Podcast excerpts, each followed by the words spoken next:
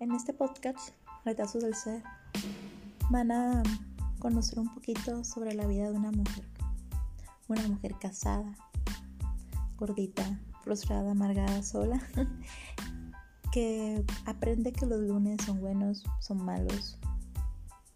Una mezcla de comedia, drama, de un ser cambiante.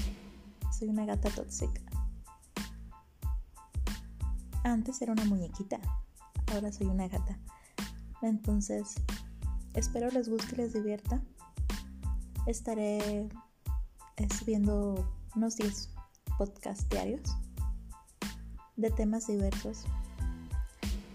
De todo tipo, ¿eh? Para no aburrirlos. Espero les guste. Un saludo desde México.